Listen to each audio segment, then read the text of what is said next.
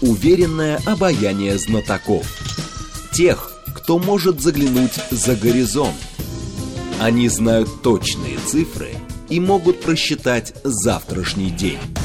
Умные парни вновь и вновь выходят в прямой эфир, чтобы многое нам объяснить. Программа предназначена для лиц старше 16 лет. 15.06, столица, радиостанция «Говорит Москва», 94.8. У микрофона Евгения Волгина. Всем здравствуйте. Мы с вами продолжаем. Наш умный парень сегодня Владимир Евсеев, военный эксперт, зав. отделом евразийской интеграции и развития ШОС, Институт стран СНГ. Здравствуйте, Владимир Валерьевич.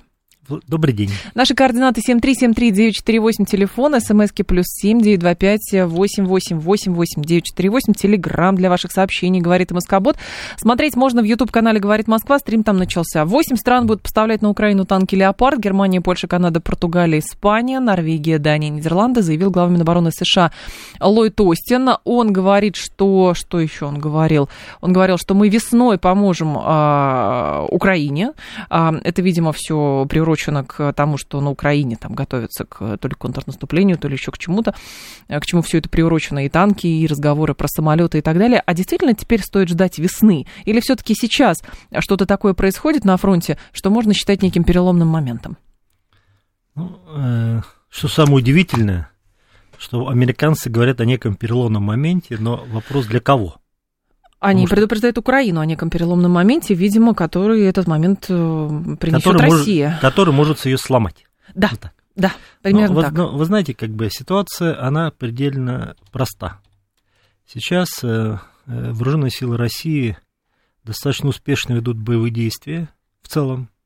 Ну, например, если берем там Сватовское направление или Харьковское направление, да, угу. смотри, как на него смотреть, да, то можем сказать, что есть продвижение в сторону Купинска, как, может быть, наши радиослушатели не знают, Купянск. город Купинск – это районный центр Харьковской области, угу. частью расположен, он расположен на реке Оскол, часть имеет правый берег, часть левый берег. Он же Куп... да, Купинск, а да. его всего Купянском называют. Ну, угу. больше Купинск, Купинск да. да. Вот. И там есть выход, мы вышли на реку Оскол приблизительно на фронте там порядка 20 километров. Насколько я знаю, там плацдарм был ликвидирован, ВСУ, который там был. Угу. Вот, и вот движение вот в сторону Купинска и э, движение в сторону Красного Лимана говорят сами за себя, что здесь, конечно, вооруженные силы Украины не наступают. Еще один момент, который положительно можно отметить, который вот уже сейчас, это то, что при э, Артемовск уже практически окружен. Там было три дороги, две дороги полностью перерезаны, по-моему, осталась одна. И на подступы к Артемовску э, вооруженные силы Украины попали в окружение в Поросковивке. Там, по некоторым данным, было окружено до, из трех бригад до полутора тысяч вооруженных сил Украины. Mm-hmm. Достаточно активно идет наступление э, как в сторону Славянска. Там подошли приблизительно 20 километров до Славянска. Идет окружение города Северска. Я думаю, что в ближайшее время, в ближайшее время, по-видимому, будет освобожден город Артемовск, и хотя там всего сейчас мы контролируем порядка 30% города, да, но оттуда боеспособные части ВСУ уже вывели. Вот, как обычно, останутся те, ну, те, кто всегда на Украине попадают под раздачу. Если в том прошлом году это были в основном части территориальной обороны, которые в значительной части прекратили свое существование, хочу напомнить, что их было 200 тысяч, то сейчас речь идет о мобилизованных, которыми затыкают дыры, и по некоторым данным, по украинским данным хочу заметить, э, те, кто мобилизован на, на Артемовском направлении, иногда выдерживали бой в течение трех часов. После этого погибали. Угу. Ну, вот, если говорить теперь о в целом, да, да вот, да. что, что можно происходит? сказать? Да, что э, по э, моим оценкам, если посчитать количество э, безвозвратных потерь вооруженных сил Украины, что такое безвозвратные потери? Это убитые, те, кто списаны, кто нельзя вернуть в строй, плюс э, э, потерянные без вести, плюс пленные, то цифра составляет приблизительно от 350 до 400 тысяч. Приблизительно к лету эта цифра увеличится до полмиллиона. И вот, чтобы радиослушатели понимали, о чем это разговор. Киев сейчас контролирует население порядка 25 миллионов. То, сколько осталось населения на эту территорию, которую он контролирует. Так вот, если из этих 25 миллионов к лету полмиллиона будет потеряно в разной форме, то это, чтобы, опять же, радиослушатели понимали, 6% мужского населения. Всего. Угу. Это считая там стариков, пенсионеров, там детей. Вот 6% все. Но ведь помимо этих 6%, которые потеряны, ведь на линии фронта они, на линии фронта, там, на ротации, ведь они еще будут иметь 850 тысяч. То есть, грубо говоря, вот к этому там 6% мужского населения. Надо добавить еще процентов 8 мужского населения. И мы выйдем на процент, порядка 15% всего мужского населения будет либо потерян, либо ходиться на линии фронта. Но смотрите, по теории, насколько я понимаю, военного дела, противник может отступать, и как бы деморализация наступает при потере, по-моему, 30% ну, личного состава. Это, правда, про поле боя речь идет, что подразделение может просто уйти, потому что ну, происходит там, деморализация. Хотя иногда и до 50 до 60% доходит. А в данном случае, ну, то есть есть действительно расчет на то, что это перемалывание продолжится, пока Украина сама не отступит. Ведь Украина, ну, что ни говори, но Украина довольно серьезно, агрессивно и умело сопротивляется в течение года. Э, ну, скажем так, значит, ее вынуждают активно сопротивляться, даже больше, чем Украина, потому что, ну, сами понимаете, если, значит, за прошлых, за 10 месяцев прошлого года, хочу заметить, что за год ситуация будет еще хуже. Экономика страны упала на 38% по ВВП то скажите, как государство может выдержать реальное, не мифическое, которое было в США, там 40%, оно виртуальное. Украина был, имела реальную экономику. Так вот, если она потеряла 38% за 10 месяцев, а сейчас, по-видимому, речь будет идти за год процентов 45, государство в таких условиях может свать только в том случае, если оно сидит на, как бы, на финансовой игле Запада. Оно и сидит. Но до такой степени оно не сидело, потому что оборонно-промышленный комплекс практически перестает существовать в целом. Ну, сейчас, а, вот видите, а, танки, может быть, ну, самолеты. Давайте, вот, может смотрите, быть... давайте, давайте будем как бы реалистами. Да. да? Значит, что хотят поставить? Хотят поставить 178 танков «Леопард». Непонятно каких. «Леопард-1», что просто тоже радиослушатель угу. танк «Леопард-1», это вариант танк, значит, версия танка Т-72 приблизительно по уровню. Да? Так. Если даже это будет Леопард-2, что уже менее, что сомнительно, но это в этом случае может речь идти о танке, например, аналог Т-80, да? но не, не аналог наших последних танков, которые уже появились на Донбассе. Так вот, 178 э, танков много или мало? Опять же, если исходить вот из э, нашей классификации, да, причем именно по штатам мирного времени, то танковый батальон включает порядка 30 танков. Угу. То есть, получается, речь идет о 6 танковых батальонов. Значит, на Украине сейчас готовят три армейских корпуса. Да. Это не тех, которыми вот затыкают вот дыры под Артемовском, например, или, например, под Северском. Нет, угу. это готовят три корпуса, численность порядка 100 тысяч человек. Так вот, в каждом корпусе, в целом корпусе, численность которых 30 тысяч, 30 тысяч приблизительно корпус, да, 35 там, да, то получается вот из этого имеется всего лишь одна механизированная бригада – то есть на три корпуса будет три механизированных бригады. Так вот этих танков хватит только для того, чтобы сформировать вот по два танковых батальона в каждой механизированной бригаде. Зачем тогда они это делают? Вот тогда вопрос возникает следующий. Скажите, вот если, например, вы хотите наступать да. где-либо, я же не говорю наступать, например, через устье Днепра. Вы знаете, это угу. полная глупость, об этом могут говорить только пустые фантазеры. Ну, например, наступать со стороны Угледара. Почему Угледар важен? Да потому что оттуда гипотетически, как бы, ну, не очень далеко, например, до Бердянска. Почему так сложно э, этот, эту зону взять под контроль? Нам. Угледар да, Так да, вот, да, потому да. что противник там, противник там очень укрепился, и на самом деле обе стороны готовились к наступательным боевым действиям, а не к оборонительным. И мы угу. готовились, и противник готовился. Если в одной роте вооруженных сил Украины численность был доведен до 150 тысяч, до 150 человек в одной роте, 150 человек в одной роте, да, то любой человек, который понимает, что по штатам военного времени имеется 4 роты в батальоне, получит 600 человек, плюс управление, плюс там, положим, э, батарея минометов и так далее. Получается, что в, в совокупности речь идет о батальоне численностью 700 человек. Вы представляете, это какой угу. батальон? Так. То есть вот до такого штата были укомплектованы батальоны, те, которые находились, находятся вот именно на угледарском направлении. То есть угу. они готовились к наступлению. И поэтому, если у нас там какие-то были неудачные боевые действия, они были связаны с тем, что обе стороны были равные достаточно. Но в чем было преимущество украинской стороны? Во-первых, город Угледар географически, он чуть выше находится окружающей местности. Оттуда очень легко вести угу. обстрел. Да? Во-вторых, там есть э, не только там высокие здания, там есть трубы предприятий. На, этих, на одном из труб предприятия как минимум были установлены камеры, которые позволяли круглосуточно вести наблюдение на достаточно большом расстоянии. И поэтому можно было видеть наши войска даже не на момент развертывания, а на момент выхода колонны. Да? Э, помимо этого, там достаточно много артиллерии. Угу. И учитывая, что именно с этого направления планировалось наступать вот этим трем корпусам, которые сейчас готовят, то совершенно понятно, что мы наткнемся на тяжелые боевые действия. Э, я бы не стал сейчас делать какие-то прежденные выводы, выводы о том, там, что у нас наступление сорвалось с этого направления. Там идут сложные бои. Но если, если мы возьмем город Угледар, ведь за Угледаром как бы нету таких линий обороны, которые есть, например, на Донбассе. Ведь на Донбассе есть новые линии обороны, которые условно может говорить там Славянск, Краматорск, угу. Константиновка. Ну, Чосвяр сейчас да. говорят, например. Да? Вот, вот эта линия обороны создана. Там есть войска сидят в опорных пунктах.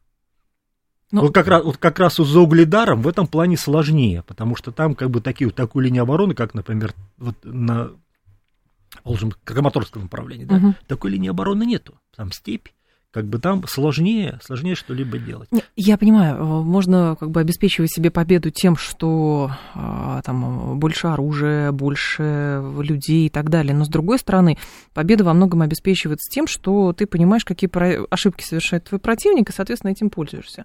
Вот. А в данном случае, даже раз мы с вами про угледар э, заговорили, очень многие ваши коллеги на прошлой неделе и все выходные раз, разбирали вот эту э, чудовищную абсолютную историю, вот это видео разгрома танковой роты. И, соответственно, там и Владислав Шурыгин об этом у себя писал, и все. И тут приходит к выводу, что вот год специальной военной операции проводится, и все равно вызывает вопросы подготовка личного состава, а, подготовка командного состава, вопросы эффективного взаимодействия между родами войск и так далее. То есть мы понимаем, что потом, после специальной военной операции, наверное, какие-то разборы будут. Но можно ли говорить о том, что все-таки какая-то работа над ошибками, и ошибки эти приводят к чудовищным а, человеческим потерям и потерям военной техники, вот, что она уже делается, эта работа? Ну, как бы после того, когда мы потеряли там тан- колонну, колонну потеряли не только танков, чтобы вы понимали. В этой колонне были боевые машины пехоты, бронетранспортеры. Угу. Да? По личному составу потери были не такие большие, потому что личный состав вовремя эвакуировался. Вот, с боевых машин пехоты, с бронетранспортеров. Да. Но э, действительно потери были серьезные среди экипажей, экипажей бронетех. Да. Некоторые говорят о том, что было потеряно, ну, например, называют цифру 31 единица бронетехники. Они имеют разной степень повреждения, сразу что вы понимали. Да? Вот. Чудовищные потери. Ну, вы знаете, как бы чудовищные потери, я не видел ни одной цифры, где бы говорили о том, что мы убитыми ранеными потеряли больше ста человек. Я таких цифр не видел. Но слов могу сказать, что, например, сегодня Коношенко, выступая, сказал, что противник на Краснолиманском и Купянском направлении за сутки потерял убитыми 170 человек. Просто вы должны понимать масштаб. Да, действительно, это плохо. Это плохо, потому что не было, ну, мы не, было можем, разведки местности. Простите, мы, мы, мы, мы можем... под, подставили, подставили под артиллерию И мериться колонну. трупами, что, а зато там нет, погибло нет, больше, это я тоже не, мерюсь не, не вариант. Я просто к тому говорю по поводу катастрофы. Когда я говорю о том, что за год украинская сторона потеряла в разной степени от 350 до 400 тысяч, вот это действительно катастрофа. А еще Потому... число раненых один к трем, наверное, где-то. Ну, да? вы, вы понимаете, как бы здесь вот э, среди безвозвратных потерь ведь тоже есть раненые. Вот. И поэтому как бы здесь раненых трудно считать, потому что сейчас вот соотношение... Раньше можно было говорить так, что приблизительно соотношение между убитыми и ранеными 2,25 или 2,15, разные оценки есть, да? То сейчас, сейчас в условиях того, что... В смысле, один к двум То есть, получается, на, одно, на одного убитого 2,15 да. 2,15 или 2,25 раненых. Вот угу. раньше были вот такие оценки. Да? Понятно. То сейчас, с учетом того, что очень активно используется артиллерия, соотношение стало меньше. И много было достаточно, то есть есть легкораненые, легкораненые, то все-таки хорошо защищают, а есть как бы тяжелораненые. Поэтому сейчас трудно как бы вот определить, сколько раненых, да. Я вам говорю о том, что, положим, вот такой уровень потерь, это чудовищно на самом деле. Представляете, 6% мужского населения может быть к лету. Угу. Мужского населения. Это включая младенцев, которые только родились, и тех стариков-пенсионеров, которые уже еле ходят вот включая вот этих всех мужчин, 6% мужского населения. Как вы думаете, какая экономика может работать при таком уровне потерь, учитывая, что еще 800 тысяч есть на линии фронта, там, на ротации, Никакая то есть расчет на то, что Украина, не может. расчет на то, что Украина падет, делается исходя из того, что Украина долго, долго не сможет нет, на этом аппарате нет, ИВЛ находиться. Нет, нет, речь идет не о том, что вот как бы она долго находиться не может. Дело речь идет о том, что вот эти три корпуса, которые сейчас формируются, да, они формируются в тылу. И они на самом деле, на самом деле обеспечиваются кровью тех мобилизованных, которые сейчас гибнут в огромном количестве, сейчас на Артемовском направлении. Вот они формируют за счет вот эти три корпуса. Это же тактика, которая была в прошлом году. Я вам говорил по поводу 200 тысяч, да, которые да, фактически, да, да, да. Поэтому это та же практика. Когда, с одной стороны, отправляют неподготовленных или малоподготовленных на убой, в это время готовят 100 тысяч.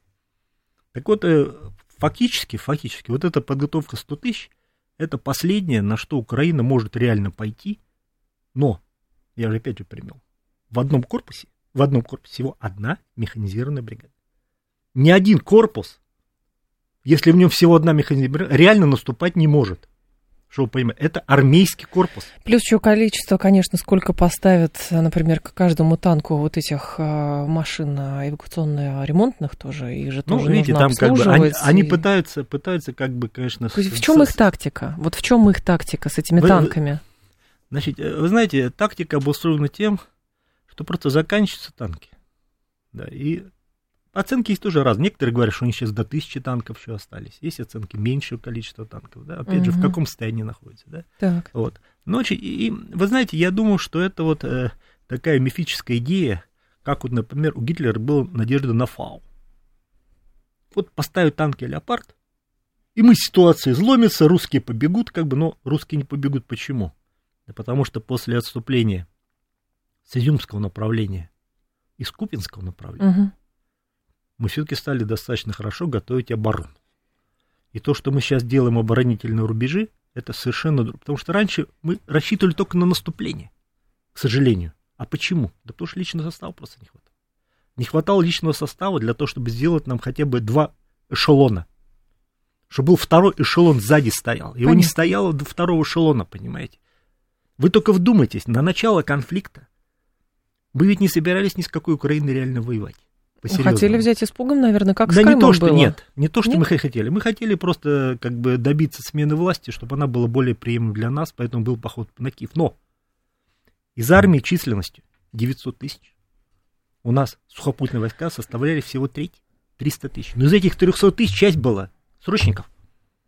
Если бы мы готовились к реальной войне с Украиной, с Украиной, ну, наверное, мы хотя бы довели численность сухопутных войск до половины личного состава. Поэтому лишний раз возникает вопрос, а чего вдруг э, двинули назад под обещание, что а давайте вести переговоры. Нет уж бы дошли до Киева, там бы осели, сказали, а теперь давайте вести переговоры. Почему нет?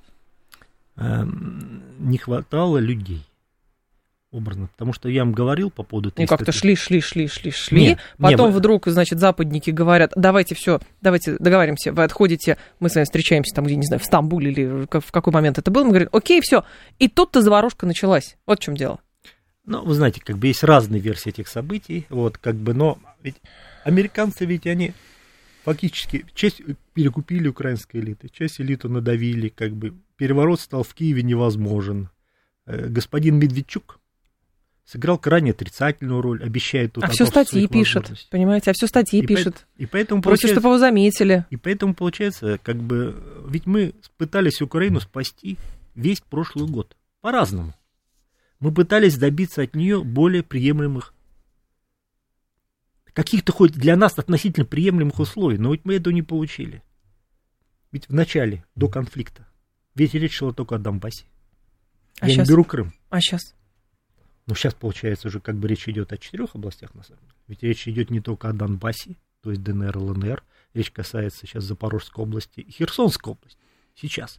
Это сейчас четыре.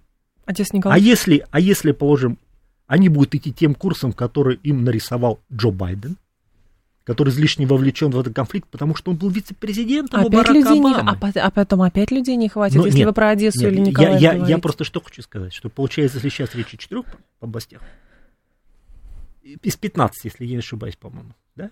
Вот. И речь касается сейчас, там говорят, там 20% территории.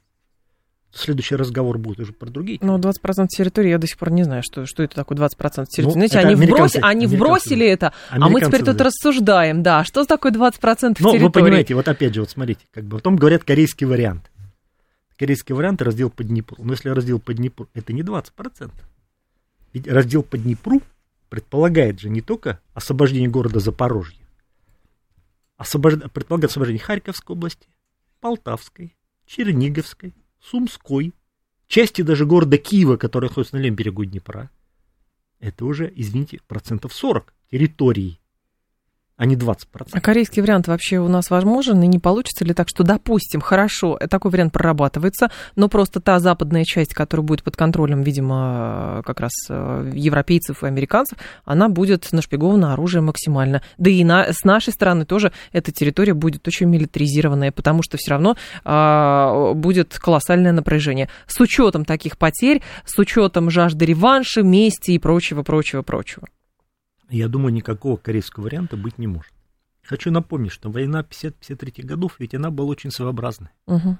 Это была ведь, же... Да, война да. на Корейском полуострове. Ведь тогда изначально, изначально, ведь Северная Корея да, почти полностью освободила Корейский полуостров, угу. включая захват города Сеул. А потом каток с помощью американцев дошел почти до китайской границы. И только после этого граница была выровнена на, на, на, на, на три семи параллели. А сейчас что, может быть? Ну, во-первых, никакого отступления нашего быть не может, я в это не, не верю. Скажите мне направление, на котором мы сейчас можем отступить. Там везде были сложные условия, мы отовсюду ушли. Жестов доброй воли больше не будет, думаете? А зачем нам жесты доброй не воли? Не знаю. Чтобы они будут расстреливать наших наслужащих, а мы будем жесты доброй воли делать? Ну, я, были я, такие. Я, я думаю, что как бы все жесты... Верили же на все, слово. Все жесты доброволи закончились, но хочу вас привести просто один пример для радиослушателей, чтобы они понимали, что за год изменилось. Вы знаете, когда э, наши вводили войска, в том числе в Киев ушли, ведь тогда некоторые украинцы бросались под танки. Мирное население бросалось под танки. Наши. Угу. А подобное имело в 2014 году, когда, когда останавливали, например, в Донбассе останавливали украинские танки. Да? Так вот сейчас никто под наши танки бросаться не будет. Потому что местному населению сейчас все равно, кто победит. Вот все равно абсолютно. Для них самое главное, чтобы это все закончилось. Партизанщина не будет, думаете? Вы понимаете, как бы партизанщина где? Во-первых, как бы сами по себе, я выражу свое личное зрение, я считаю, что э, сам себе украинцы, они очень конформисты. В чем это заключается? Вот знаете, кто лучше всех боролся с бандеровцами? Да. Вы не поверите. Бывшие бандеровцы. Вся основная борьба с бандеровцами была основана на том, что часть бандеровцев просто поменяла сторону, и после этого очень эффективно стала уничтожать своих собственных бандеровцев еще немножечко, и я подумаю, что вы скажете, и когда-то Залужный будет воевать против Зеленского. Ну, вы знаете, как бы я э, не могу так сказать, но вы знаете, как бы э, вот основ менталитет украинца, да? Мех это с краю. Это очень характерно. Но вы знаете, почему как бы у них сейчас очень большие проблемы с призывом? Ведь они сейчас призыв делают жесткий, тотальный, причем даже на Западной Украине. Просто народ не хочет воевать. Не хочет просто реально воевать, потому что они понимают, бессмысленность того, что происходит на линии фронта. Да, действительно, есть, есть некоторое количество таких, знаете, э, украинских националистов, да, как бы они уверены, как они будут, вы, они будут, вы знаете, они, к сожалению, к сожалению, должны погибнуть, потому что как бы они не могут жить в этом мире, какой бы он ни был. Но основная масса, основная масса украинцев не хочет воевать. Посмотрите, как хватают в Одессе, в Одессе 11 человек хватают одного человека, которого пытаются утянуть для того, чтобы отправить на линию фронта. 11 человек на одного, вы представляете? Это что, он так хочет воевать? А когда мужчины переодеваются в женское платье, чтобы выйти купить еду себе и отнести своим друзьям, только для того, чтобы их не взяли, не отправили на фронт, как это думаете, это как делается потому, что очень хотят воевать? Владимир Евсеев с нами, военный эксперт за отделом Евразийской интеграции и развития ШОС, Институт стран СНГ новости. Продолжим. Уверенное обаяние знатоков.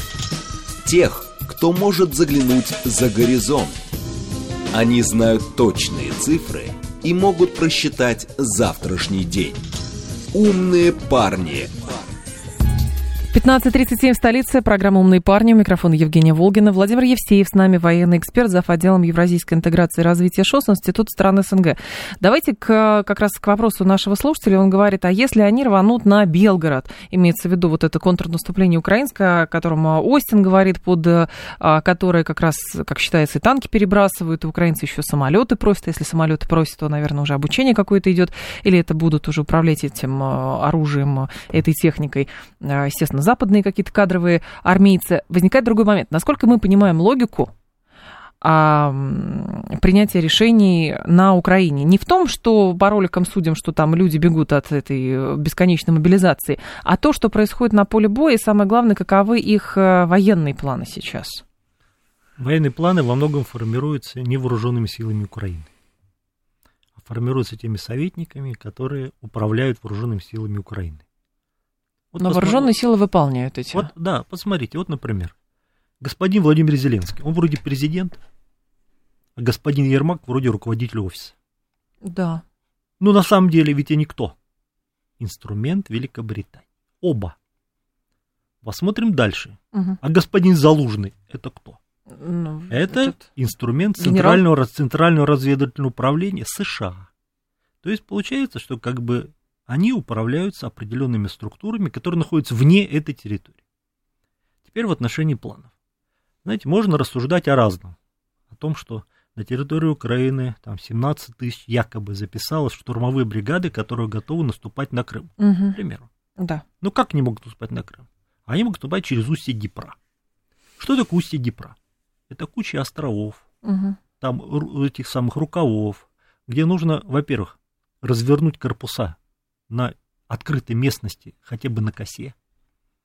После этого нужно совершенно безумно наступать через эти острова, где их будут уничтожать постоянно. И каким образом обеспечивать, даже поддерживать даже тех, кто какой-то захватит плацдарм, к примеру. Все это, все это будет происходить на фоне отсутствия, полного отсутствия флота. Угу. Но вы сами понимаете, насколько идея это абсурдна. Тем не менее, украинская сторона это обсуждает или вбрасывает. Когда я им говорю о возможности наступления, например, с направления Угледара, да, то это как бы более реально, более реально, потому что тут э, как бы они хотя бы укрепились, но, опять же, вы знаете, нельзя развернуть войска так, чтобы об этом никто не знал. Это невозможно. Поэтому э, сконцентрировать большое количество войск для наступления, например, на Белгород, да, так, а то, чтобы об этом мы не знали, это не может, э, это не может никто. Ни мы не можем так войска сконцентрировать, ни они не могут сконцентрировать, потому что слишком хорошо наблюдаем друг за другом. Я полагаю, что э, те, кто вот безумные, кто об этом говорят со стороны, там, украинской стороны, да, они опоздали.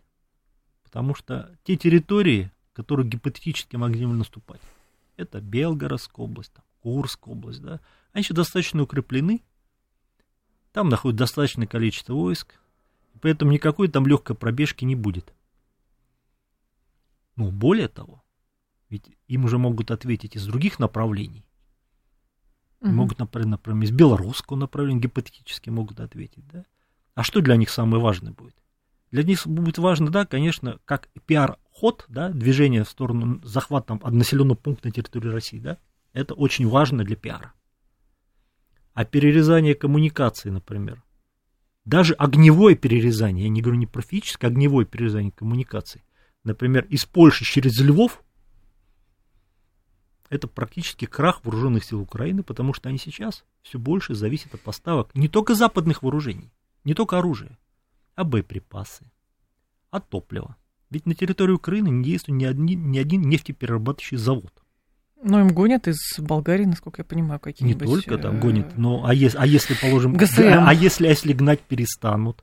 Ну, до сих пор гнали, случай. Ну, вы понимаете, как бы... А что ждали-то? А, а вот, а, ждали, а вот смотрите, а вот смотрите, мы все ждали, пытались как-то договариваться. Да нельзя а они... в белых а вот перчатках смотрите, воевать, а вот... ввязался в драку, а ну вот... давай уже в лоб сразу, ну, ну что видите, это такое? Как бы Люди пытались, гибнут. Пытались все это делать, но ведь посмотрите, что получилось. Взрыв Крымского моста, да, что после этого? После этого стали уничтожать у них их энергетическую инфраструктуру. Но не все. Но до На транспорт... 750 у них действует. Но еще. до транспортной инфраструктуры пока не дошли же. А ведь к этому опять же может привести все. А что уничтожение я, транспортной слушайте, инфраструктуры? Я не ну, понимаю, например, вот смотри. Дорога Ковель-Кременец до сих пор существует. Вот. Тоннели в районе Львова до сих пор существуют, вот, через которые это, возят технику. Вот я про это, про, про это говорю. Но и до этого речь идет. Из Польши. До точнее. этого речь тоже дойдет. А что ждали? Я не понимаю. Я, ну что ждали? Что мешает, Владимир Валерьевич? Вот объясните мне, пожалуйста. Я военных университетов не оканчивала, mm-hmm. вот, а книг по военному делу не так много читала. Но у меня возникает просто рядовой вопрос как гражданина. Если ты ввязался в драку, соответственно, почему ты допускаешь, у тебя было в какой-то момент преимущество, почему ты допускаешь, что противнику фактически беспрепятственно подвозят боеприпасы, ГСМ, тяжелую технику, а, соответственно, говорю, ну мы договариваться будем. И только после взрыва Крымского моста, ну хорошо, инфраструктура инфраструктуру побомбим, но на 750 э, у них еще работает. И я просто не понимаю, к чему этот хвост по частям рубить. Что такое 750 киловольт? Да, да, да, киловатт. Я, ну, да, киловатт, 750. Киловольт, да. Значит, они не все работают, как бы часть выведена, часть 110 выведена. Угу. Ну, вот. Значит, вот смотрите, как бы, э, в чем наша проблема? Мы же не ведем войну с Украиной, и мы войну им не объявили мы проводим спецоперацию, хотя Украина на нас, против нас воюет полномасштабную войну, и Запад ее фактически полномасштабно поддерживает. Теперь дальше. Почему наша бомбардировочная авиация не работает по территории Украины, а мы работаем одними ракетами? Да потому что система ПВО не подавлена. Почему? Перед тем, как наносить удар бомбардировочной авиации, а ведь она наиболее эффективна для уничтожения мостов, угу. там, туннелей, про да. который вы говорите. Они успели поднять голову? Для этого, для этого нужно ликвидировать Кого? Ликвидировать хотя бы на их направлении систему противодушной обороны, которые тоже постоянно поставляются. Да. А почему мы не можем этого сделать-то? А потому что как бы сил К не хватает. они уже голову стали поднимать. Сил, сил не хватает для того, чтобы... Да, сейчас, сейчас система ПВО стала слабее, чем она, слабее, чем она была. Но если мы, нам удастся еще больше ослабить систему ПВО, тогда мы можем более активно использовать бомбардировочную авиацию, и тогда уже речь придет, как раз подойдет к транспортной инфраструктуре, которую мы будем разрушать. То есть мы никуда не торопимся? Вы знаете, не то, что мы не торопимся, мы э, мобилизованными дыры не затыкаем. Это вся разница от того, как это делают вооруженные силы Украины. Когда я вам говорил, причем это украинские данные, не наши, что срок жизни мобилизованного украинца на, в районе Артемовска на поле боя составлял от 3 до 4 часов. Пригожин сейчас говорит, что значит, э, ситуация в Артемовске не такая, чтобы взять его завтра. Бахмут завтра не будет взять, потому что идет тяжелое сопротивление, перемалывание, работает мясорубка, говорит а, Пригожин. Точнее, его слова приводит э, как раз э, пресс-служба. Пригожин по ТАССу я читаю. Здесь другой момент просто возникает. Не получается ли, Владимир Валерьевич, Понимаю, слагательного наклонения нет, но пытаюсь искренне понять, не получается ли, что вся та тяжесть, которая сейчас ложится на долю военных, ЧВК, добровольцев, мобилизованных, это по, э, во многом еще следствие того, что мы, имея стратегическое преимущество, а, в начале, даже в середине прошлого года, а, соответственно, не пользовались этим преимуществом, потому что предложа, приглашали другую сторону к диалогу. Понимаете, бумаги какие-то составляли. Мы ну, не то, что мы бумаги, мы э, пытались в течение долгого времени найти какой-то компромисс, но не с Владимиром Зеленским, не с господином Ермаком, с ним нечем разговаривать. Мы пытались найти компромисс с хозяевами. А кто хозяев? А как мы искали? А кто, а кто, кто их хозяева? Я могу два персонажа назвать. Один из них, например, президент США Джо Байден, а второй премьер-министр Великобритании, которые, конечно, часто меняются. Вот. И тут, который сейчас Сунак, совершенно не факт, что этот Сунак досидит. Может, еще такая же придет, как эта сумасшедшая женщина, которая была перед ним. Да? Но получается, что мы пытались договариваться с их хозяевами. А почему Джо Байден? Не вот, понимаю, А почему Джо, Джо Байден в этом так уперся? Я могу сказать, у Джо Байдена личный интерес. Потому что если бы он не был так вовлечен в те дела, которые на Украине происходили, будучи вице-президентом США, если бы его сын не воровал бы на территории Украины бы, и не был замешан в тех коррупционных скандалах, в которых он был замешан, если бы мы не то поверили... в этом случае, то в этом случае, в этом случае мы бы быстрее бы договорились. Если бы мы не поверили увещеваниям, а, как звать забыла, господи, Медведчука, конечно, увещеваниям Медведчука, понимаете, в чем дело? Но ну, в какой-то момент, если бы еще что-то, ну мы, что это такое? Мы пытались, пытались найти развязку, но в итоге все пришло к тому, что украинское руководство хочет воевать до последнего украинца, А мы этого пытались избежать. А сейчас в итоге имеем то, что имеем. Но почему они так упираются? Я могу тоже вам сказать. Этот президент США Джо Байден собирается в Польшу. Приблизительно в то же время, когда президент России Владимир Путин будет выступать посланием Федеральному собранию. И что, поляки дру, дружинами Нет, пойдут? они просто хотят удержать максимально позиции вот до того, когда Джо Байден покинет территорию Польши. Для того, чтобы он не забыл поставить те вооружения, которые обещал. Для этого им людей не жалко абсолютно. Принцип... Что вы думаете, из Пороскоевки нельзя было вывести эти полторы тысячи военнослужащих, которых там сейчас окружили? Можно было вывести. А что нельзя вывести из Бахмута тех людей, которые там сейчас? У них было всего три дороги было, три основных Слушайте, дороги. очевидно, Две дороги физически перерезаны, третья находится под огневым поражением. И тем не менее одержат людей для того, для того, чтобы не забыли поставить вооружение. Но если бы это не касалось только вооружением, если бы президент Зеленский с этого не имел бы огромного количества средств, лично президент... Владимир Валерьевич, к чему нам эта Вот информация? нет, я, я вам просто к тому говорю, что, понимаете, тут в этом... Зеленский же думает не об украинском народе. Да при чем тут Он Зеленский? думает о собственном кармане. Владимир Валерьевич, вы Ну. так говорите, понимаете, как будто мы вещаем сейчас на Украину, и украинцы сейчас такие проснутся и говорят, действительно, пошли Зеленского быстро на Банковую, или где он там сидит в бункере у себя, пошли его сметать немедленно, вот, открываем двери, заходи, русская армия. Не будет такого, понимаете? И ровно просто как бы душа-то болит за то, что, ну вот Байден он такой, ну вот Зеленский-то он такой. Мы 8 лет это наблюдали с Минских Ну, соглашений. Зеленский, Зеленский 8 лет не. Неважно, там а- один в один, там Порошенко, Зеленский, уже одно и то же лицо при- примерно для нас.